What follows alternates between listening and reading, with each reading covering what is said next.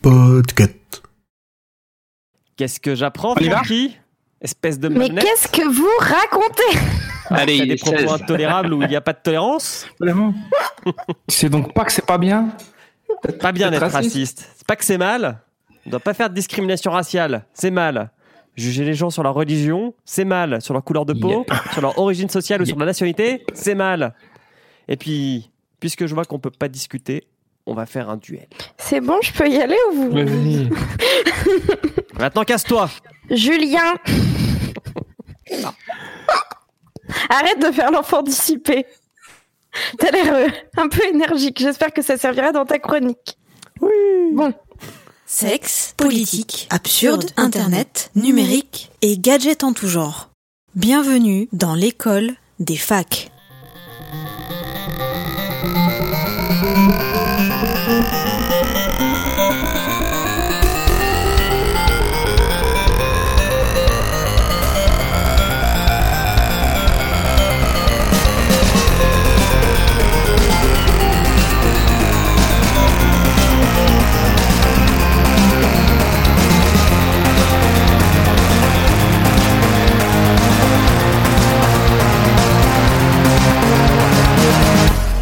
Bonjour à tous et bienvenue dans l'école des facs. Bonjour. Ouais, merci. Et franchement, j'animerai plus d'épisodes après celui-là parce que vu votre accueil chaleureux. euh, Alors, je, suis que comme étions en milieu de d'habitude. phrase. Je suis comme d'habitude en présence de Simon. Bonsoir Simon. Bonsoir. Sous X, Salut à toutes et à tous, bonsoir. Kepra, Bonjour, bonsoir. Julien Bonsoir, cher Audrey. et pas Emric. Bonsoir. Bonsoir, Emmerich. Bonsoir, euh, Grumly. Il s'absente pour cet épisode, mais j'espère qu'il reviendra euh, pour les prochains très vite. J'espère qu'il aura un mot surtout. Un mot d'absence, Mm. et ben pas son on, attestation. on lui demandera. Alors, euh, on enregistre cet épisode toujours comme d'habitude à distance, dans ce contexte un petit peu particulier qui fait qu'on enregistre en plein confinement. Mais bon, euh, on le vit plus ou moins bien, tous chacun de notre côté, euh, plus ou moins de changements dans nos vies habituelles. Hein, J'ai l'impression que pour la plupart, ça va quand même pas trop trop mal. Non, c'est affreux. surtout pour Kepra. mais, euh, mais heureusement, euh, on a Simon et Julien qui nous ont préparé euh, des sujets de toute, de toute beauté. Et d'ailleurs, c'est Simon qui va commencer par nous parler de hacking ce soir.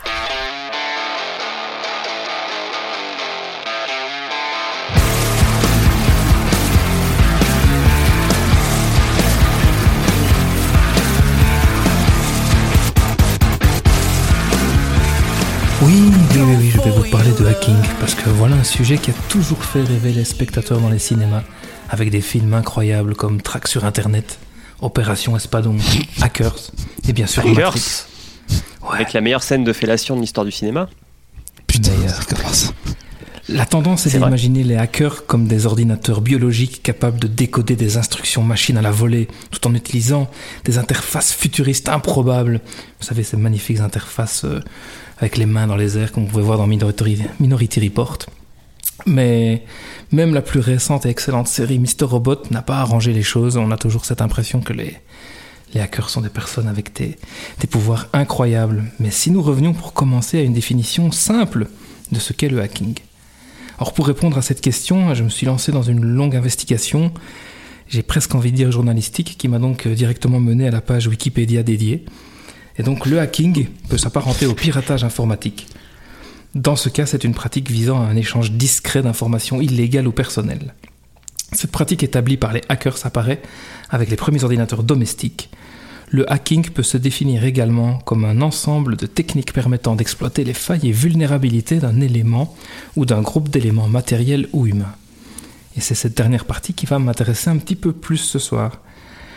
Parce que cette définition de cette chose qui nous a fait rêver, est-ce qu'elle est vraiment à la hauteur en fait? Ce qui m'a poussé à réali- réaliser cette chronique, c'est une news d'il y a déjà quelques semaines concernant un artiste berlinois qui aurait simulé un faux embouteillage sur Google Maps et forcé le système à rediriger l'intégralité de ses utilisateurs sur un itinéraire bis en réunissant simplement 99 smartphones avec Google Maps ouvert, entassés dans un petit chariot, laissant à penser pour l'algorithme de Google que de nombreux véhicules étaient immobilisés à ce croisement. Je vous ajouterai bien entendu des liens dans la description de l'épisode. Si notre Berlinois est un artiste qui a réalisé cet embouteillage sur le ton de la boutade, on peut voir que nous rentrons dans la définition du hacking exploitation de failles et vulnérabilités. D'ailleurs, il n'est pas le premier à penser à ce genre de détournement. Des riverains ont déjà pratiqué un bombardement de fausses déclarations d'accidents ou travaux dans leur rue sur Oise, et ce afin d'éviter un trafic euh, important et d'assurer leur quiétude. Dès lors, on a tendance à nommer ce type de hacking du low-tech hacking, ce qui signifie donc qu'on n'a pas forcément besoin d'un gros besoin en technologie ou en connaissances en, informatique pour pouvoir les réaliser. D'ailleurs, la faille ne se trouve pas toujours dans la machine ou dans son code, elle se situe parfois aussi dans l'interface chaise-clavier. Hein. Oui, oui, c'est bien de nous pauvres êtres humains faillibles que je suis en train de parler. Tout le scam et autres arnaques que nous recevons par email sont également du low-tech hacking mettant en défaut nos propres faiblesses de crédulité, peur ou pas du gain. Kevin Mitnick, qui fut longtemps un des pirates informatiques les plus célèbres, ne tarit pas de citations sur la faille que nous représentons dans son livre L'art de la supercherie. Mais le hack, ça peut aussi être détourner l'usage d'un objet pour en faire autre chose, comme l'excellent site IKEA Hackers, qui propose des usages incroyables de tout ce que vous pouvez trouver chez IKEA. D'ailleurs, si vous faites une recherche rapide sur votre moteur de recherche favori, vous remarquerez rapidement qu'en recherchant le terme Life Hacks, vous allez trouver des dizaines, voire centaines d'astuces à l'utilité variable. Même si j'en ai rarement en exécution, je reste fasciné par l'ingéniosité de certaines personnes. Mais toute cette chronique, soyons honnêtes, n'avait qu'un but. J'ai envie d'entendre vos meilleurs exemples de low-tech hack que ce soit nos auditeurs dans les commentaires ou sur les réseaux sociaux, ou vous autres écolières et écoliers de l'école des facs. Et moi Parce qu'en cette période de confinement, chacun isolé chez nous, on a besoin un petit peu de, rêver. Et je pense que ouvrir un site comme euh, LifeHacks ou euh, IKEA Hacks et trouver quel va être le bricolage que vous allez réaliser dès que vous allez pouvoir courir, faire vos emplettes à la fin du confinement, est une chouette façon de pouvoir s'évader dans ces moments difficiles. Merci Simon pour ta chronique. Euh, les autres, est-ce que vous avez des exemples, comme demandait Simon, de low-tech hack? Et est-ce que vous connaissiez tout ça déjà euh? Hmm. Kepra, toi qui as fait le tour du monde des, euh, tendances du, YouTube, je pense que tu as vu beaucoup de, de hacks. Ah, j'en ai vu plein, non, mais je vais parler de choses plus personnelles que j'ai sous les yeux à l'instant à l'instant précis, vu que c'est même sans aller sur euh, Ikea, euh, Hackers, etc. Quand j'ai voulu me faire un bureau, euh, j'ai cherché les solutions pour avoir quelque chose d'assez grand, d'assez pratique, etc. Et en fait, c'est très compliqué parce que dès que tu veux du bois un peu massif, ça coûte cher. Dès que tu veux du, même une planche assez longue, c'est cher. Et je me suis pris un plan de travail de 2,80 m de large de chez Ikea et euh, pour les pieds, j'en avais testé euh, plusieurs types, mais même pour 2,80 m de large, tu, tu tu arrives vite aux limites quand même des pieds parce qu'il faut vite avoir un, un, troisième voire un quatrième mhm. pied euh, au milieu de la table pour que ça s'effondre pas. Et en fait j'ai mis des meubles euh, des meubles de chaque côté. Euh, donc j'ai des meubles de 1 mètre de large de chaque côté de mon plan de travail. Et tout, tout ça soutient mon plan de travail de cuisine mes deux écrans mon ordinateur mon caisson de basse et tout est sur tout est sur ces 2 mètres 80 de, de matériel euh, et, ça me ça m'est revenu à 150 ou 200 euros alors qu'un on sait qu'un bureau ça coûte vite assez cher. Et euh, petit hack là où je rentre dans une personnalisation euh, de, mon imagination je me suis dit j'ai un tiroir je, je, dis pas que je l'ai inventé hein, parce qu'on n'a jamais rien inventé mais j'ai des tiroirs sur un côté et je me suis dit que je voudrais avoir des prises accessibles directement. Et donc j'ai directement branché j'ai fait un trou à l'arrière d'un tiroir et j'ai mis, euh, j'ai fait passer une multiprise euh, avec le branchement extérieur et donc j'ai une multiprise directement dans un tiroir. Donc je tire mon tiroir, j'ai des choses qui sont branchées, les euh, chargeurs de batterie d'appareil photo, chargeurs de chargeurs USB, etc. Et donc j'ai tout ça qui est directement dans le dans le tiroir. Et mon, mon, autre hack, mon autre hack qui est euh, qui est euh, le qui est baptisé la, la, la technique euh, Strauss-Kahn. Euh, je sais pas si vous connaissez la technique Strauss-Kahn quand il s'agit de, de, de vêtements. Ah, moi, je, moi, je trouve qu'elle fonctionne bien pour, pour mes, mes chemises, en tout cas. Après, pour plus lourd que des chemises, je ne sais pas. Mais la technique Strauss-Kahn, c'est quand vous n'avez pas le temps, que vous venez de, vous êtes en déplacement, que vous n'avez pas le temps d'aller au pressing, euh, vous pouvez très bien faire couler, c'est pas du tout écolo, hein, mais euh, vous pouvez faire couler la, la douche. Vous pouvez repasser Euh. une chemise pour 300 litres d'eau chaude. Je, l'ai fait une fois, ça a marché. J'étais content de connaître la technique Strauss-Kahn. J'avais une chemise qui était totalement froissée. J'ai fait couler euh, le- le- l'eau très chaude dans l'hôtel dans lequel je séjournais et c'est de la faute de l'hôtel. Il ne, il ne fournissait pas de, de fer à repasser. Donc je ne pouvais pas repasser ma chemise et en laissant euh, la douche euh, s'écouler avec une eau bouillante euh, pendant euh, 10, 15, 20 minutes, j'ai récupéré ma chemise qui était prête à utiliser. En tout cas une fois passée la nuit, après c'était parfaitement lisse et totalement présentable pour mes réunions du lendemain. J'espère qu'ils changeaient les serviettes à chaque fois, en tout cas dans cet hôtel. Alors je, je ne vois pas le rapport avec les, les serviettes parce que c'est vraiment en tout cas le, juste la, la, la, la, bu- la, la- la vapeur d'eau hein, qui, euh, qui fait l'effet et la, la, la, la- la température ambiante qui permet d'assouplir le textile. Et l'humidité aussi. euh, pratique. Tout à fait l'humidité. C'est pas toi qui avais fait une chronique récemment sur le fait qu'il Ah ça gâchait dans le- Tout à fait, Ah, tout à fait, tout à fait. Il oublie ses propres chroniques. Non, oh je m'en là oublie. là. Oui, non, non, tout à fait, tout à fait, tout à fait. Donc Bob le bricoleur n'a qu'à bien se tenir, c'est ça qui est prat. Ah bah, c'est- c'est c'est magnifique, toutes ces petites euh, adaptations. euh. Non, mais ils devraient même vendre, pour Ikea, ils devraient même vendre les bureaux en, en disant bah, prenez euh, deux de nos meubles comme ça, mettez une planche. euh. Et- mais il y avait eu le débat d'ailleurs avec, Life, avec Ikea Hacker, parce que Ikea avait fait fermer initialement le site euh, en disant que ça ne respectait pas les droits de les droits d'auteur, les, ils utilisaient Ah ouais? la marque, ils utilisaient la marque Ikea, ils n'avaient pas le droit de le faire, etc. Donc ils avaient fait fermer le site et euh, après de multiples échanges avec les, gestionnaires de, ce site, ils avaient, euh, ils étaient revenus sur leur décision, euh, comprenant que ça risquait d'être plus nuisible à leur image qu'autre chose.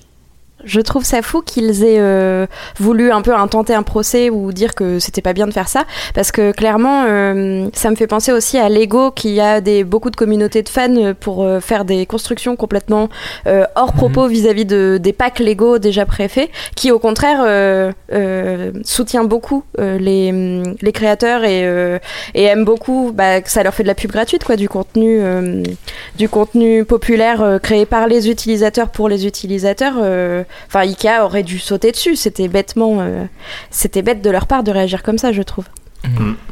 Et le niveau hack, comme ça, en low-tech hack, je n'ai pas vraiment abordé dans la chronique, mais tu as pas mal de choses que tu peux faire aujourd'hui avec euh, tous les, les systèmes comme euh, IFTTT permettent de, programmer des, interactions entre différents, différents logiciels, différents réseaux sociaux qui vont te permettre d'automatiquement envoyer un SMS euh, quand quelque chose se termine chez toi. Enfin, tu peux automatiser vraiment beaucoup de choses avec euh, très peu de moyens maintenant. Et je trouve qu'on on utilise encore assez peu ce, genre de choses hein, au niveau du, du grand public. Et je trouve ça un petit peu étrange. Quoi, que ça n'ait pas encore eu plus de succès que ça, en fait. Oui, mais ju- j'utilisais ça à un moment, mais j'ai vite arrêté parce que ça ne servait, euh, en tout cas dans mon cas personnel, ça ne me servait pas réellement, mais c'était quand je, quand je quittais le, le bureau, euh, donc il détectait la géolocalisation, etc. Et quand je quittais le bureau, ça envoyait un SMS disant à ma moitié, euh, je pars du bureau, j'arrive d'ici 20 minutes. voilà. Et ça devait flinguer ta batterie. Euh, J'avais un téléphone qui avait une bonne batterie, donc euh, je crois que ça ne, en tout cas, ça, ne m'empêchait pas de tenir la journée. Ok. Parce que euh, quand enfin quand Apple pardon a sorti cette fonctionnalité sur je sais plus quelle version d'iOS, en gros tu pouvais déclencher des rappels ou des pas, pas forcément des actions je crois mais des rappels en fonction de ta position géographique. Ça te détruisait l'autonomie de ton téléphone. Vraiment, ça Ouais. pas bien rien géré au début. Et maintenant, tu as beaucoup d'outils aussi qui sont mis en place. euh, tous les, toutes les personnes qui ont un RAID, un domicile, qui va leur permettre de télécharger automatiquement euh, leur série euh, que leur cousin d'Amérique leur envoie. Et, et ce genre de choses. euh, Enfin, t'as tous des outils maintenant qui sont mis en place, qui sont assez faciles à installer. Mais je me rappelle qu'au début, j'avais des flux RSS qui étaient lus à la volée, qui allaient s'ajouter dans un client torrent à la volée, puis qui m'envoyait un SMS quand mon épisode était téléchargé pour que je sache le Oh soir là, beau. le regarder. Enfin, tu passes un petit peu de temps, tu t'amuses un petit peu avec ce genre de trucs, quoi. Mais euh, il y a beaucoup de choses maintenant dont on se rend plus vraiment compte parce que des, développeurs les ont mis à disposition de tout le monde. Rien qu'un Raspberry Pi, quand on y pense, c'est toutes les petits hacks qui ont été faits pour rendre euh, ces systèmes euh, très, très pratiques et très utilisables par tout le monde. Un, un Media Center euh, un, petit, Raspberry Pi connecté à un RAID, enfin, tu, remplaces n'importe quel système de streaming actuellement avec, pas grand chose en fait.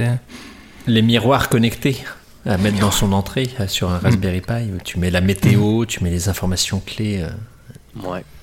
Est-ce que les, les tiny house, c'est considéré comme du low-tech hack?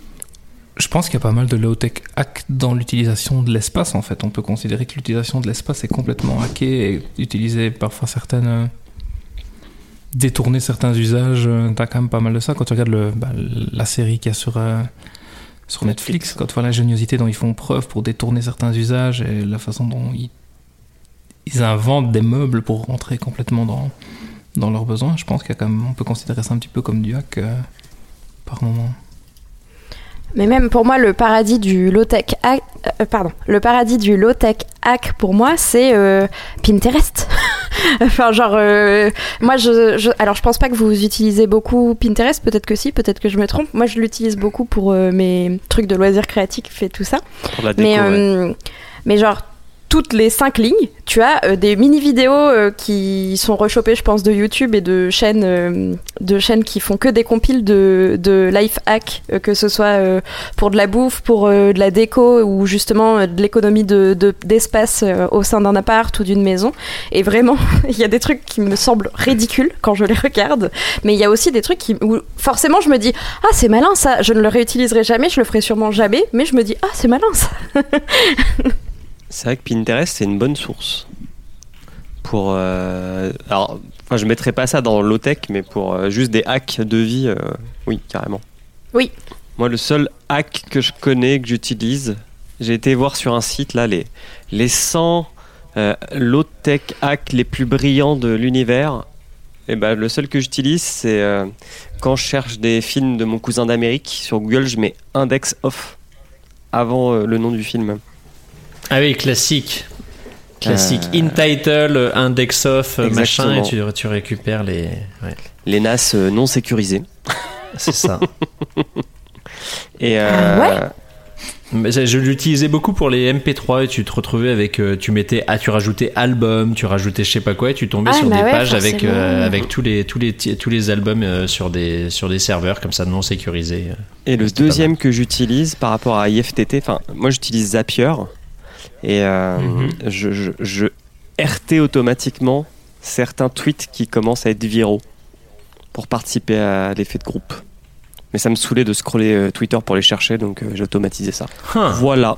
Sous X, est-ce qu'il hack Est-ce que c'est un Oui. hacker de, de la, de la vie? Est-ce que je suis un hacker de la life? Euh, Pas vraiment. Vous parlez beaucoup de IFTTT. Euh, qui, qui sert à pouvoir euh, programmer en fait des, des actions entre, entre différentes applications. Il y a, hum, il y a Flow euh, qui est intégré à, à l'univers Microsoft aujourd'hui, qui commence à, à bien monter et qui, qui, se, qui qui s'implémente bien en fait dans le milieu professionnel et que je vois que je vois utiliser de plus en plus euh, Il est cher. par mes par mes clients. Bah, il est intégré à Office euh, 365 qui est devenu euh, Microsoft 365 maintenant. Euh, donc euh, non, c'est pas pas si cher que ça. L'abonnement c'est 10 euros par mois, je crois. Pour du pro, c'est pas c'est pas excessif. Donc je, je, pense que de, ça, a un avenir. Le problème de IFTTT, c'est qu'aujourd'hui la, maison n'est pas suffisamment connectée, à part euh, ton enceinte et tes lumières. Euh, voit euh, Kepra, il a fait changer euh, tous ses volets roulants électriques. Ils sont pas, euh, ils sont pas connectés. T'as une télécommande, t'as une télécommande à Ah part. si, ils sont, ils sont connectés, ils sont connectés. je- Ah, ils sont connectés. D'accord. bah, via, un Somfy système, Yo. Somfy Quand même. Yo. via un système quoi? Xiaomi, Somfy. Somfy. Somfy. D'accord. Ouais, Somfy s'est ouvert il y a pas longtemps à HomeKit et était déjà ouvert à la version ça doit être Google Home. De Google. je Ouais, c'est relativement ouvert chez Somfy, donc tu peux en faire des, tu peux en faire des Titres. trucs. ouais. Euh, pour cette histoire de index off, il y a Google Drive aussi qui s'était euh, retrouvé un peu dans la panade et qui indexait euh, sur Google le contenu des drives qui n'était pas qui n'était pas privé récemment. Donc on pouvait aussi récupérer des films. Le non le, le détournement de, de technologie qui m'a le plus marqué, on en a surtout parlé il y a il y a deux trois ans, c'était au niveau des radiateurs dans les dans les écoles, il me semble, qui étaient remplacés par des serveurs. Et vu que les serveurs chauffent énormément, ils s'en servaient pour euh, pour maintenir euh, la température, pour chauffer, euh, bah, chauffer l'eau, chauffer, euh, chauffer le bâtiment, euh, tout court. Et euh, Ah. c'est, sûrement le, le life hack tech le plus, le plus intelligent que j'ai trouvé jusqu'à présent. Je trouvais ça très astucieux. J'en ai pas trouvé d'autres qui soient, qui soient aussi utiles. Après, les, les astuces, les astuces Ikea de, de Kepra le bricoleur, le, le coup du plan de travail, je, je connaissais, je déjà. Non mais alors, euh, franchement, le life hack le plus ouf de tout le site Ikea Axe, c'est la hum, le meuble litière pour chat où on dirait une petite maison faite avec trois bouts de meubles. Franchement, moi ça m'a toujours impressionné. Je me suis toujours dit, il faudrait vraiment que je le fasse ça et je l'ai jamais fait évidemment.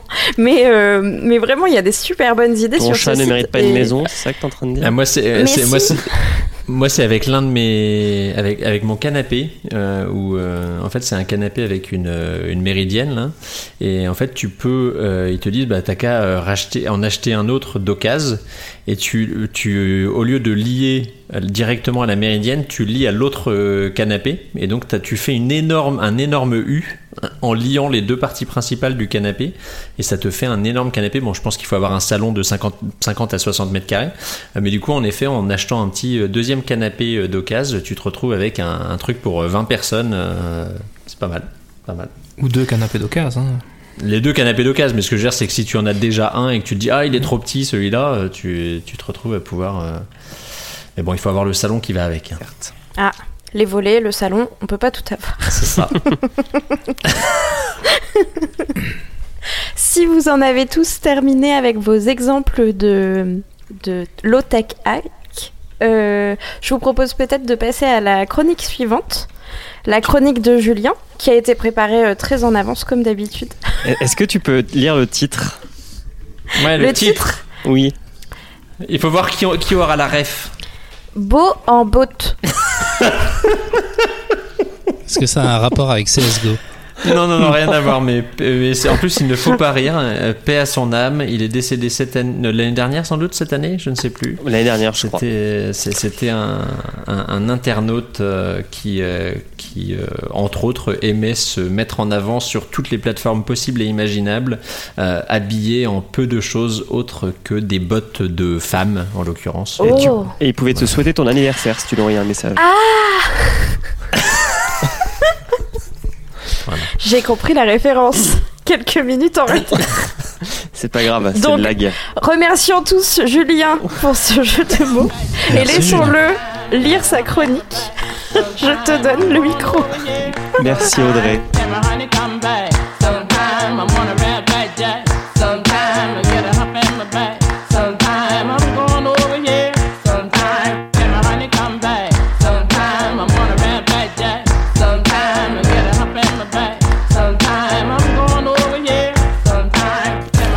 My honey Sous X m'a désigné volontaire d'office pour vous parler des robots dans la finance et plus précisément de ceux en trading haute fréquence.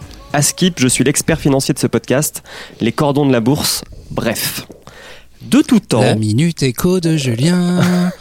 de tout temps, dans la finance, on a demandé à des personnes de faire gagner de l'argent à leur employeur, les banques. Ces personnes, on les appelle les traders, un anglicisme toléré au pays du camembert, car un négociateur, ça sonne plus GIGN que CAC 40. Alors en France, l'endroit pour faire des achats et des ventes de marchandises, euh, à Paris, ça a été créé en 1563, mais ce n'est pas la première place boursière qui a existé en France, puisque la plus vieille, étant à Lyon, elle a été créée en 1540, dédicace au chroniqueur disparu, Émeric. Le lieu marquant en France pour la bourse, c'est le palais Brognard, ligne 3, arrêt bourse. Et qui maintenant abrite un restaurant et une salle des fêtes, puisque la bourse, ce n'est que des data centers et des gens devant des écrans dans leurs locaux de banque.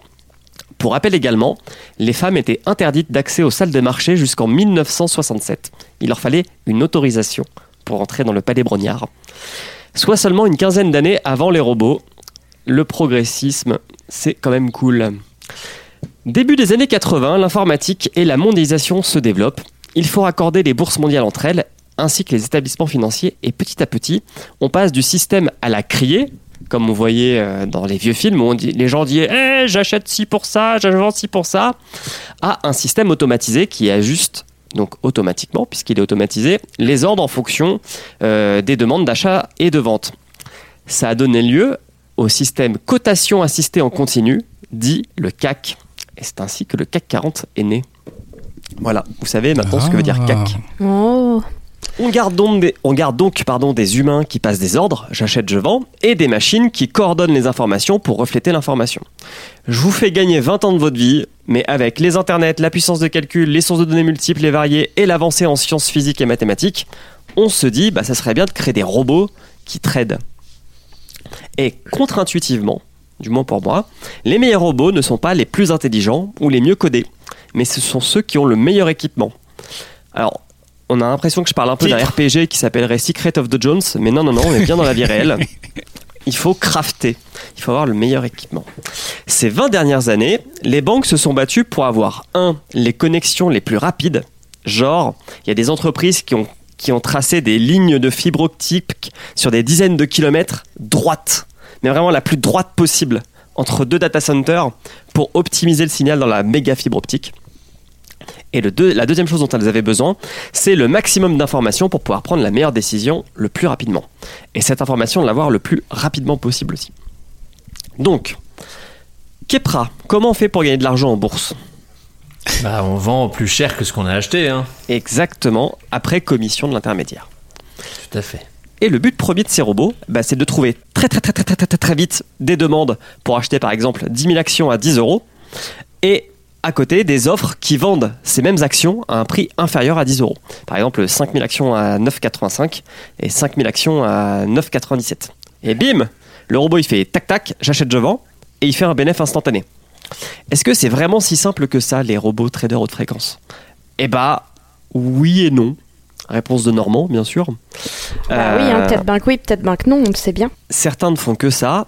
Euh, donc vraiment, c'est des robots qui cherchent des opportunités euh, à la microseconde près pour pouvoir faire ce bénéfice instantanément.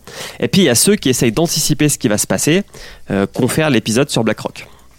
Voilà. Mais là aujourd'hui, on va, on va parler de ceux qui font du bénéf très rapidement, qui cherchent ces failles. Le problème de ces robots, c'est qu'ils créent des incidents sur les bourses mondiales. Parce que vu qu'ils font des bénéfices très très faibles, il faut qu'ils fassent de la masse pour que ce soit rentable. Donc parce qu'ils cherchent vraiment des écarts de cents ou de dixièmes de cents sur les actions. Donc il faut en vendre des centaines de milliers pour que euh, ça soit rentable. Mais quand le robot se met à vendre ces centaines de milliers d'actions à un prix qui est totalement hors contexte, eh ben, le marché il s'affole et, il- et il tombe. Et vu qu'en bourse, bah, le principe du mouton suiveur il est encore bien répandu, ça fait ce qu'on appelle des flash crash. Qu'est-ce que c'est des flash crash Ce sont des incidents de marché qui font que euh, la cotation vrille en moins d'une heure. Mais quand elle vrille, elle vrille. Un des plus célèbres et un des premiers qui a eu lieu à cause de ces robots euh, de trading haute fréquence, c'était euh, sur le marché américain en 2010, le 6 mai. Ça a duré 36 minutes. Donc 2010, euh, on sort à peine de la crise des subprimes et on se rend compte que la Grèce a une dette qui pue la merde parce qu'elle était vachement liée à ces subprimes. Et puis les gens se commencent à vendre leurs leur, comment dire, leurs produits financiers. Et puis il y a des robots qui, qui commencent à péter des câbles. Et la valeur du Dow Jones, donc le Dow Jones c'est l'équivalent du CAC 40 américain, perd 10% de sa valeur en 10 minutes. Je sais même pas combien de milliards de dollars ça fait, mais c'est beaucoup. Et en 30 minutes, il reprend 6%. Donc en fait, quand on regarde le graphique de la journée, on voit que ça tombe, mais sans aucune raison, puis ça remonte. C'est ça, un flash crash. Il y a un autre point aussi qui est important de connaître par rapport à, ces, robots, à ces flash crash, euh, c'est que les banques, elles se battent, un, pour avoir le robot le plus rapide avec les meilleures données, blablabla, mais deux, elles, se battent aussi pour faire en sorte que le robot du voisin il fonctionne pas. Et comment elles font? Eh ben, elles font du bruit. Donc depuis le début des années 2010, les banques, elles saturent le marché d'ordre qu'elles n'exécutent pas, mais juste pour faire du bruit et ralentir les systèmes de tout le monde. C'est magnifique. Le seul risque, c'est que si ton robot, il passe l'ordre, parce qu'en fait, le robot passe l'ordre, l'annule, passe l'ordre, l'annule, passe l'ordre. S'il l'annule pas, eh ben, il engage ta banque plus haut que ses capitaux en fonds propres et la banque chute. Et il y a des établissements financiers qui ont chuté à cause de ça. C'est quand même malo. Des fail crash, on en a eu aussi dans les crypto-monnaies. Alors les crypto-monnaies, elles sont échangées sur des bourses qui sont indépendantes, elles ne sont pas régulées, elles fonctionnent 24/7 et en plus elles sont beaucoup plus ouvertes aux API euh, pour que le kidam comme nous puisse se connecter et faire son propre robot trader. Euh, si vous tapez, euh, je sais plus ce que j'ai tapé, euh, bot finance crypto sur YouTube, il y a des dizaines et des dizaines de tutos qui vous expliquent qu'avec un peu de Python, une API ouverte, c'est parti vers la route de la richesse. Sauf que, sauf que bah, les cryptos, comme je l'ai dit, c'est pas du tout réglementé. Et en 2017, les cryptos ont aussi connu un fail crash, un flash crash, pardon. Ça a concerné la deuxième crypto la plus utilisée dans le monde. Quelle est-elle? Le coin euh, machin là, le truc qui Emery qui nous a parlé. Non. Ethereum. L'Ethereum. Oui, Kepra. Le 22 juin 2017, le cours est passé de 319 dollars à 10 cents. Ça pique. Avant de remonter aux alentours de 200 dollars, quelques minutes après. Ça fait quand même une sacrée baisse. Ça fait une baisse d'à peu près 99,99%. Ça pique surtout quand euh, bah, c'est toi qui possèdes des Ethereum. La raison, bah, en fait, il y a une personne, un multimillionnaire, qui possédait beaucoup de crypto, puis un jour il a décidé de passer un ordre pour tout liquider. Et bien en dessous du marché. Il a passé des ordres de vente, je crois, à 200 dollars, alors que l'Ethereum donc, était au-dessus de 300.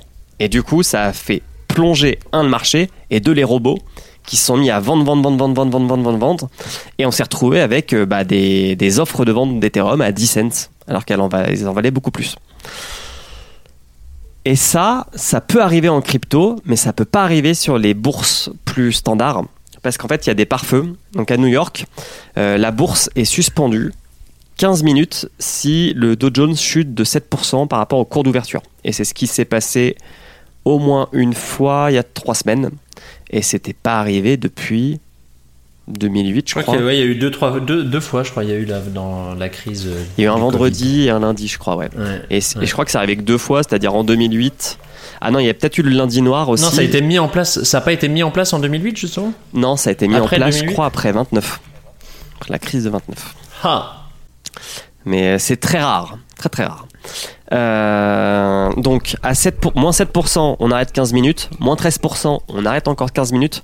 Moins 20%, on clôture. On arrête, c'est fini, on reviendra demain. Là, on va aller boire des bières et saouler avec l'argent qu'on a perdu. Se saouler avec l'argent qu'on a perdu. À Paris, euh, il n'y a pas de pare-feu sur les valeurs, euh, enfin sur la valeur du CAC. Par contre, il y a des pare-feux sur les valeurs individuelles. Et donc, si un titre, je sais pas, genre Total perd 10%, il est suspendu quelques minutes. Et toutes les tranches de 10%, on refait ça jusqu'à ce qu'il arrive à moins 80%. Et là, on dit bon, on va arrêter les dégâts, on arrête. Mais ce genre de pare-feu n'existe pas dans la crypto-monnaie. Voilà, maintenant vous en savez plus, un peu plus sur les robots euh, de, de trading à haute fréquence, sur ce qu'est un flash crash. Et vous, la bande de l'école des facs, que pensez-vous de ces robots traders? Ben, merci beaucoup Julien déjà parce que à chaque fois que tu nous fais une chronique sur le monde de la finance, j'en apprends un peu plus et j'ai l'impression de pouvoir me transformer en, en tueuse du, du bourse game euh, en, en 5 minutes de chronique. Eh bah, si ça t'est utile, ça me fait plaisir. Je me rappelle d'avoir vu un, un documentaire où c'était justement par rapport aux traders qui avaient leur propre, euh, leur propre petit robot à domicile et on les voyait essayer de s'installer le plus proche possible euh, de la bourse pour avoir le- la connexion internet euh, avec le moins de latence possible Mhm. entre, euh, entre chez eux et, et la bourse pour pouvoir passer en premier sur chacune des transactions. Et les mecs étaient vraiment en train de, de comparer avec leurs voisins qu'ils voyaient euh, dans le bâtiment en face à, tra- à travers les fenêtres. euh, pour être certain d'être plus proche que lui, vérifier sur quel data center ils étaient. Enfin, c'était complètement fou quoi, pour essayer de surpasser les. Ah ouais, non, mais t'as tout à fait raison. hein. Parce qu'en au, au milieu des années 2000, on avait les. euh, Alors, pour m'inspirer, euh, prendre la base, pour euh, m'inspirer pour cette chronique, Sous-X m'a envoyé un, un reportage d'Arte qui est très bien sur ces robots à haute fréquence. Et au milieu, dans ce documentaire, on voit des gens donc, qui ont créé ça. D'ailleurs, c'est marrant parce que ça vient de. Euh, donc, ça vient des mathématiques, bien sûr, ces algorithmes.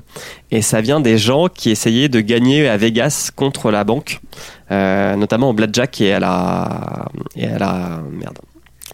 À la- le truc avec 36. euh, la roulette. À la roulette. rou- la roulette. Et euh, les mecs avaient créé euh, dans les années euh, 70, enfin 70, des micro-ordinateurs qui se mettaient sous les aisselles et qui comptaient euh, ce qui se passe. Euh, en fait, ils comptaient euh, la, rotation de la vitesse, de rotation de la roulette pour pouvoir essayer de, voir à peu près où allait atterrir le, la bref.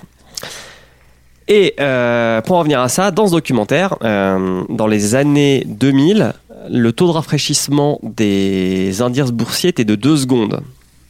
Et les mecs qui ont réussi à passer de 2 secondes à genre 10 millisecondes, eh ben, ils se sont fait trop de fric parce qu'ils allaient plus vite que tous les autres puisqu'ils avaient l'information 1,9 secondes, enfin 1,9 secondes plus tôt que tous leurs concurrents. Et, et maintenant, dans les années 2020, on est vraiment à des microsecondes où chaque mètre compte. Et ce que tu viens de dire dans le documentaire, ils le disent quoi. Euh, les mecs, ils s'installent au plus près des data centers et des, et des, et des bourses pour pouvoir Mhm. passer leurs ordres le plus rapidement possible. Et c'est pour ça que nous, en termes de particuliers qui voudraient se mettre à la bourse, le- la notion de boursicotage, en fait, c'est absolument impossible euh, de nos jours. Le côté euh, jouer avec la bourse, à se dire tiens, je vais acheter euh, à tel moment et puis je vais revendre pour faire des gains ou je sais pas quoi, c'est totalement irréaliste vu ces mécanismes-là qui détectent tout. Enfin, tu te fais toujours avoir parce que les trucs sont programmés de manière tellement efficace que ça achète au meilleur prix, ça revend, etc. Donc si tu essayes de suivre des tendances, t'es toujours en retard sur tout ce qui se fait et que bah, un particulier lambda, la seule manière qu'il a d'utiliser la bourse, c'est de se dire tiens, bah, j'utilise sur du 20, 30, 40 ans, euh, je mets l'argent là-dessus et en effet, ça, euh, sur 100 ans, on sait que euh, la bourse, même sur des périodes de 15-20 ans, on sait que ça a jamais été dans le rouge sur 15-20 ans, donc tu le fais comme ça. Mais les trucs, le day trading, euh, les trucs à, très court terme, c'est pour un particulier de nos jours, c'est quasiment ingérable. Quoi. Ah ouais? Même, même maintenant, c'est. Enfin, quand j'étais au lycée. Donc notre prof d'éco, il nous avait fait un cours sur euh, un peu les fondamentaux de la bourse, comment ça fonctionnait en gros, vraiment très large hein, pour des étudiants de terminale. Et on, il nous avait foutu sur un site euh, qui suit le cours de la bourse à un jour de... euh, non, le, au jour le jour, mais un peu décalé de genre 5 minutes ou un truc comme ça. Mhm. Et, euh, et on pouvait placer des actions et faire des faux portefeuilles et des trucs comme ça pour un peu se rendre compte de ce que c'était que le marché de la bourse. Et d'un jour à l'autre, tu pouvais gagner des sous. Oui, Mais tu peux, mais c'est. Ouais, vas-y, Julien. tu, tu peux, mais c'est, c'est, enfin, autant jouer entre le noir et le rouge euh, à la roulette, quoi. Oui. En fait, ah oui, la, d'accord. la seule façon que tu as de battre les robots, c'est faire ce qu'on appelle un délit d'initié. C'est si tu as une information confidentielle qui a une influence sur le cours et qui n'est pas publique. Par exemple, euh, tu travailles euh, chez euh, pff, BNP et tu sais que et tu travailles sur le rapport de gestion de BNP. Donc le rapport de, euh, de gestion, c'est le document euh, que doivent produire toutes les entreprises cotées à la bourse. C'est annuel. Et euh, ce document, il dit bah, si tu as fait des bénéfices, comment tu as utilisé ton argent, etc. etc. Si tu as cette information avant que le public l'ait, et que bah, tu sais par exemple que la banque elle, a fait des, des, des, des enfin pas des bénéfices mais un résultat catastrophique, tu pourrais genre vendre toutes tes actions avant que le truc soit public parce que tu sais qu'il va chuter et tu les rachètes juste après. Comme ça tu as fait un bénéfice puisque je sais pas, le truc vaut 20, tu le vends à 20, ça chute à 15, tu rachètes à 15, tu as autant d'actions mais tu as, économisé euh, je sais pas enfin 5 25% de, de, de ton fric. Et ça, en fait, Mhm. c'est interdit. Le délit d'initié, t'as pas le droit. Donc, normalement, quand tu as accès à une information confidentielle que le public, auquel le public n'a pas accès, tu n'as pas le droit d'acheter des titres de cette société. Et c'est vraiment la Ah oui, seule donc ce façon. truc-là qui existe dans les films, c'est vraiment un truc euh, dans la loi. Oui. C'est pas juste euh, un, un pitch de, de scénario de film. Exactement. Non, non, le grillé, Ah oui, c'est ouf parce que tu, tu es en prison, quoi, si t'es grillé, si tu te fais Ah ouais. griller pour ça. Mais D'autant plus que si toi tu te réveilles un jour et que tu te mets en bourse et que tu mets, euh, même si c'est des petits montants euh, aux yeux de la bourse, mais si tu mets 20, 30 000 euros sur, euh, sur, sur un truc alors que t'as jamais euh, mis d'argent en bourse et que comme par hasard le lendemain il y a un Oui. truc qui se passe et que tu réussis à faire, euh, à faire une super opération, On va venir te catapulter. euh, ça Ouais, c'est quand même bien surveillé. Enfin, j'imagine, euh, de toute façon, tout ce qui est placement boursier et tout ça, euh, rien qu'au niveau des impôts et tout ça, c'est surveillé beaucoup, je pense, non? Alors, c'est plutôt les banques qui doivent mettre euh, en place des contrôles pour vérifier que tu ne fais pas d'aide d'initié. Euh, et puis, quand tu travailles pour ces établissements financiers, tu as des questionnaires à remplir pour euh, encore plus si cette boîte est cotée aux États-Unis, où là vraiment tu as un questionnaire de trois pages que- où tu dois dire bah non en fait euh, je n'ai pas de part dans une société cotée aux États-Unis, euh, je n'ai pas de famille euh, proche, etc. Enfin, c'est assez poussé quoi. Mais du coup, pour revenir sur tes petits robots qui jouent avec la bourse, Mhm. c'est pas. Enfin, là, on, on parlait surtout de robots qui, du coup, euh, cherchaient à des petits centimes près et tout ça. Ouais. Mais est-ce qu'il y a un type qui a pu euh, vérifier. Enfin. Euh, avoir des théories euh, à la con sur des, des montées possibles ou des baisses possibles de courbes de la bourse, qui a programmé un robot qui suit ces analyses-là et qui a du coup trouvé un truc, euh, une faille dans le système pour gagner plein de sous, des choses comme ça, en Ouais. dehors de ce système de vraiment à quelques centimes près. Il s'appelle BlackRock et ça s'appelle Aladdin. Ah oui. Et Aladdin, il fait ça en fait. Aladdin, il, il- comment dire, il anticipe les tendances et maintenant, comme on, on- comme on disait dans la, la chronique précédente, il les crée les tendances quoi. Il crée le futur. Puisque les gouvernements vont lui viennent lui demander ce qui se passe, donc du coup il dit ce qui va se passer et ça se réalise. Comme, mais lui il le sait déjà. Voilà. Simon truc- sous X. Oui, j'ai une, euh, j'ai une question. Au début du reportage, ils disent que c'est euh, que c'est un monde qui est ultra ultra sécurisé. Donc ça, éventuellement, je peux je peux comprendre, mais c'est aussi un monde très très secret. Et j'ai pas pigé, euh, j'ai pas pigé pourquoi. Vu que tout le monde, tout le monde aujourd'hui qui a, du fric a plus ou moins la, puissance, euh, la puissance financière pour acheter de la puissance de calcul. Donc j'ai pas compris en quoi ça pouvait, euh, ça pouvait être dérangeant. Bah, que je ce pense. soit divulgué publiquement parce que c'est un truc enfin moi je trouvais le reportage intéressant parce que c'est globalement quelque chose qu'on qu'on peut imaginer que, que la technologie a aidé la bourse à, à boursicoter encore plus.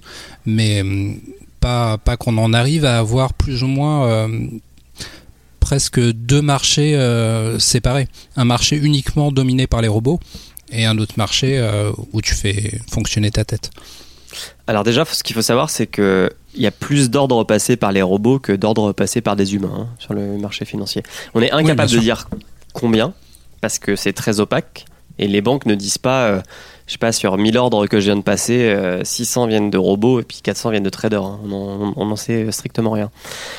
Je pense que c'est secret euh, pour deux raisons. Un, euh, les banques payent très cher des scientifiques, aussi bien des physiciens que des mathématiciens pour créer ces algos. Et je parle bien de physiciens parce que euh, le reportage l'explique très bien. Euh, il faut faire du traitement du signal. Et le traitement du signal, c'est de la physique. Donc ils ont besoin d'avoir des, des pointures pour gagner ces microsecondes qui feront la diff. Donc il y a pour moi, je pense, un secret industriel par rapport à comment ils ont optimisé leur architecture technique et leur architecture logicielle pour pouvoir réaliser ça. Mhm. Et la deuxième chose, c'est que je pense que l'algo, enfin les, scripts qu'ils utilisent, ils les orientent en fonction de leur stratégie qu'ils veulent avoir sur les marchés, leur appétit au risque. Et euh, selon les banques, elles vont pas toutes acheter le même type d'action ou s'autoriser le même type de gap, etc. Donc euh, il y, a, un peu d'intelligence économique, je pense, dans ces, dans ces scripts ou ces algos ou comment ou ces robots quoi, qui fait que euh, c'est effectivement très secret. Et à mon avis, le dernier point, c'est que les gens capables de faire, de créer ces robots sont pas nombreux. Enfin, tu peux prendre un truc random, euh, un script Python libre de droit pour faire ton truc euh, dans ton coin, quoi. Mais, mais quand tu engages des millions de- d'euros ou de dollars par jour, tu prends pas un truc libre de droit, tu fais un truc sur mesure et des gens qui sont des, des mathématiciens et des physiciens qui sont capables de créer ces choses-là, à mon avis, c'est assez rare. Ok. Alors, j'ai une question encore. Mhm.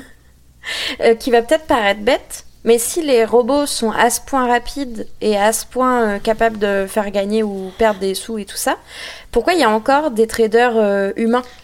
Euh, c'est une très bonne question.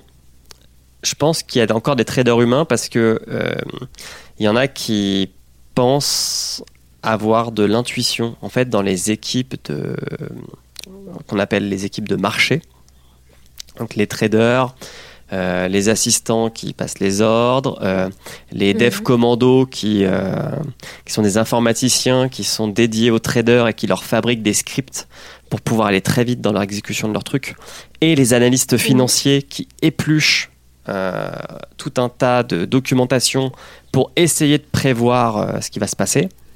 Euh, toutes ces personnes-là, elles, font de l'investissement. euh, euh, enfin, là, je montre mon nez à la caméra, mais euh, à, à ce qu'on appelle à dire d'experts.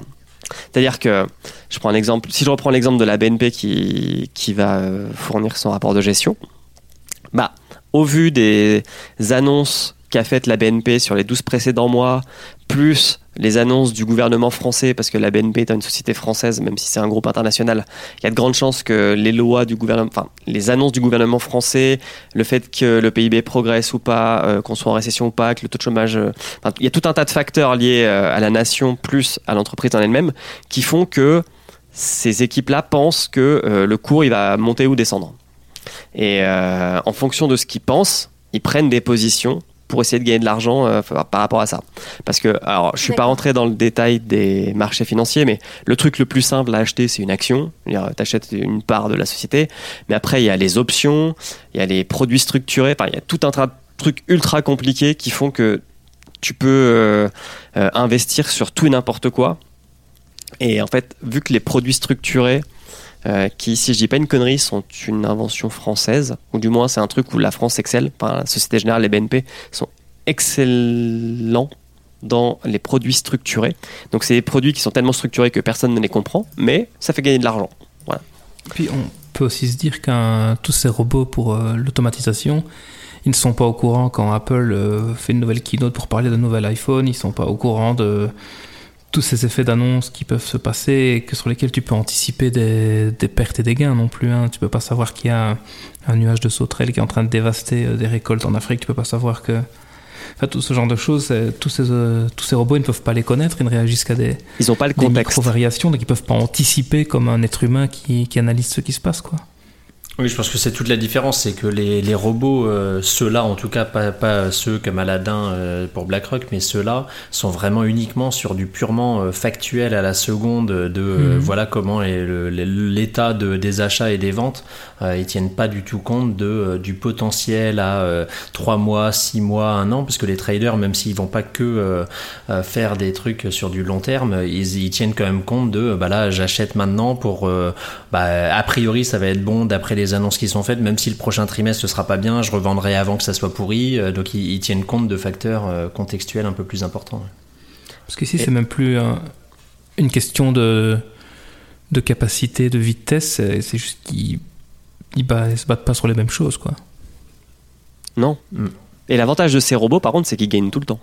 C'est ça. Est-ce qu'ils gagnent tout le temps? Est-ce qu'il n'y a pas moyen qu'un qu'une transaction plus rapide d'un autre robot fasse évoluer très rapidement et que finalement tu te retrouves à perdre entre le temps où tu as acheté et revendu Et que c'est pas pour ça qu'ils sont obligés d'avoir ces lignes hyper rapides pour éviter ce genre d'effet de bord Alors, de ce que je... Alors, si ça peut arriver, mais euh, de ce que disaient les, les fondateurs de, ces, de cette technologie, c'est que ils sont toujours gagnants à 55-60%. Enfin, ils sont toujours gagnants à plus de 50%. Ce qui fait que ils gagnent plus qu'ils ne perdent. Donc, ils sont vraiment toujours gagnants.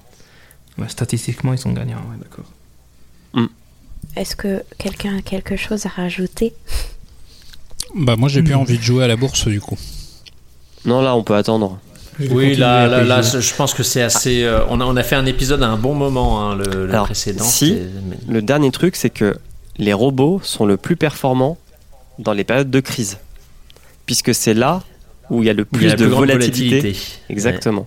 Donc la, vol- la volatilité, c'est euh, l'incertitude qu'il y a entre euh, le prix d'une action, donc son cours le plus haut, son cours le plus bas. Quand c'est euh, une journée avant euh, Covid-19, pff, ça a évolué de 1% ou 2%, sauf annonce extrême. Mais alors là, avec les, les variations à plus 10, plus 20%, les robots, ils sont trop heureux. Parce qu'il y a trop à manger. Donc il n'y a pas que des malheureux dans cette période. Les robots sont contents. Les robots sont contents. Les robots sont contents. Et ceux qui les font tourner surtout. Skynet est, con- est content. Eh ben écoutez, merci beaucoup Simon et Julien pour vos chroniques respectives. Moi j'ai appris plein de choses encore pour changer. J'espère que vous aussi les auditeurs vous avez appris plein de choses. Alors euh, Julien, est-ce que tu peux nous dire où est-ce qu'on retrouve l'école des facs? Alors, on retrouve l'école des facs sur les réseaux type sociaux. Euh, on a un Facebook, un Twitter et un Instagram. C'est école des facs, si je dis pas de bêtises. Sous X acquiesce, il est en train de boire, le pauvre. Je l'ai pris au Oui, oui, c'est bien mauvais ça. moment, mais c'est école des facs. On nous retrouve sur le site du label Podcut, podcut.studio, avec 22 autres podcasts de qualité. Et on a un Patreon, si vous voulez nous aider à développer ce label et cette émission. Si vous voulez payer la rançon de Cosmoflash, de Flashty, de François Courtis et maintenant d'Emeric Et de Ok. Emmerich et Grumly. et de Grumly, effectivement. Euh, Patreon.com slash podcut. N'hésitez pas à nous donner quelques piécettes contre moult euh, récompenses de type mail et de type stickers. et avant-première et, euh, et plein d'autres choses à découvrir. Oui Je tiens à vous rassurer, euh, Emric et Grumly seront punis pour leur absence ce soir. Euh, on, on verra ce qu'on leur fera au prochain enregistrement d'épisode, mais euh, personne n'est content de leur absence. Y aura-t-il une vidéo de la punition sur le Patreon? Ça dépend de la punition. Je ne veux pas me lancer dans trop de, de spécificités. Kepra, tu t'en chargeras. Merci auditeurs, auditrices. À bientôt pour un nouvel épisode de l'école des facs. Salut Merci, au revoir